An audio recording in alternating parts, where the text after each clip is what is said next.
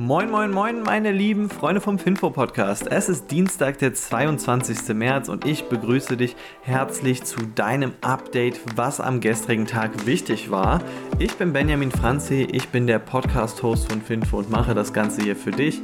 Dabei werde ich von Scalable Capital unterstützt dabei. Das ist ein cooler, moderner Neo-Broker aus Deutschland, den ich auch selbst gerne nutze, wo man für nur 99 Cent Aktien handeln kann, beziehungsweise sogar umsonst Sparpläne nutzen kann. Also das äh, deshalb bin ich da auf jeden Fall auch. Und wenn du uns unterstützen möchtest, dann kannst du ein Depot über den Link www.scalable.capital-finfo machen.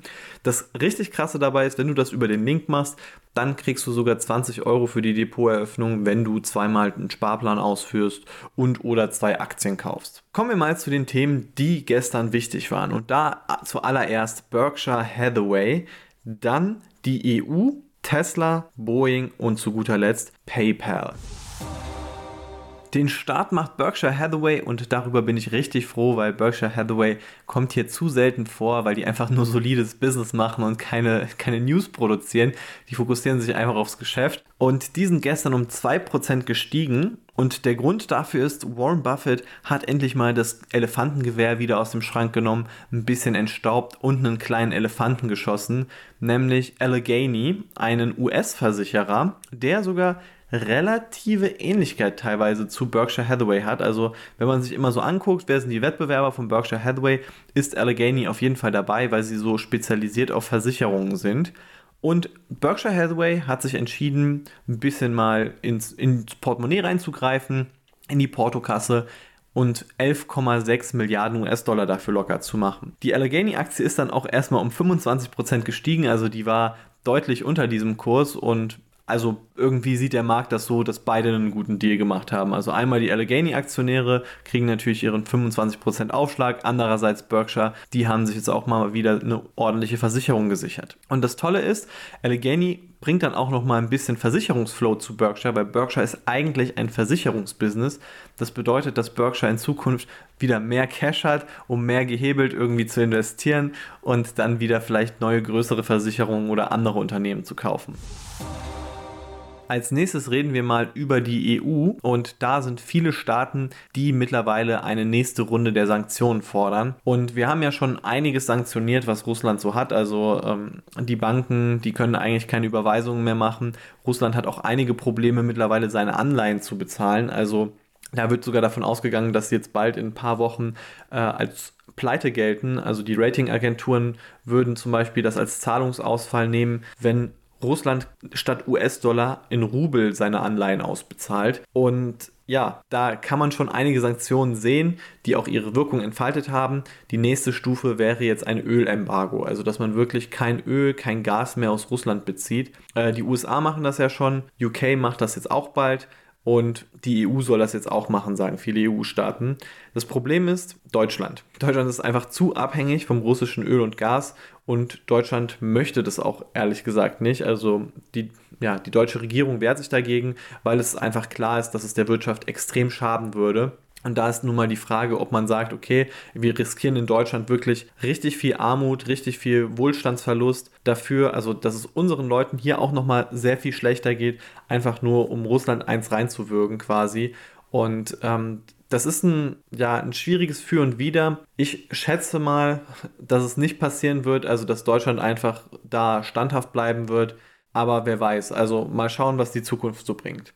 Außerdem hat Christian Lindner jetzt gefordert, dass man das Freihandelsabkommen TTIP, also das äh, Freihandelsabkommen zwischen der EU und den USA, dass man das wieder neu verhandeln soll, weil das ist eigentlich sollte das kommen und dann wurde es 2016 gekippt, also einmal weil Donald Trump das nicht gut fand, aber auch andererseits einfach, weil ähm, sich sehr viele Leute in der EU dagegen gewehrt haben, das war so ein riesiger Skandal, weil einfach die EU-Bürger auch gar nicht einsehen konnten wirklich, was denn da so die Verhandlungsmasse ist und was da eventuell rauskommen könnte am Ende. Die Idee dahinter von Christian Lindner ist, dass man die Abhängigkeit von China reduziert, weil man da jetzt die Gefahr sieht auch, dass China sich vielleicht irgendwie in diesen Krieg mit Russland da einklingt nochmal oder oder an sich auch zum Beispiel gegen Taiwan vorgeht und dass man dann China auch sanktionieren muss und deswegen möchte man quasi präventiv unabhängiger von China werden. Allerdings muss man da sagen, äh, das TTIP-Abkommen ist wie gesagt sehr umstritten und die aktuelle Regierung, also vor allem die SPD und die Grünen, die haben halt gesagt, für die gibt es da eigentlich keine Verhandlungen äh, bezüglich TTIP. Und äh, eigentlich ist nur die FDP dafür und die CDU, aber die zusammen kriegen keine Mehrheit. Damit wären wir jetzt bei Tesla angekommen. Die sind gestern um plus minus 0% gestiegen oder gefallen, je nachdem, wie man es sieht, ob man Optimist oder Pessimist ist. Bei Tesla gibt es aber eine gute News, nämlich Tesla darf jetzt in Grünheide die Produktion starten und zwar heute.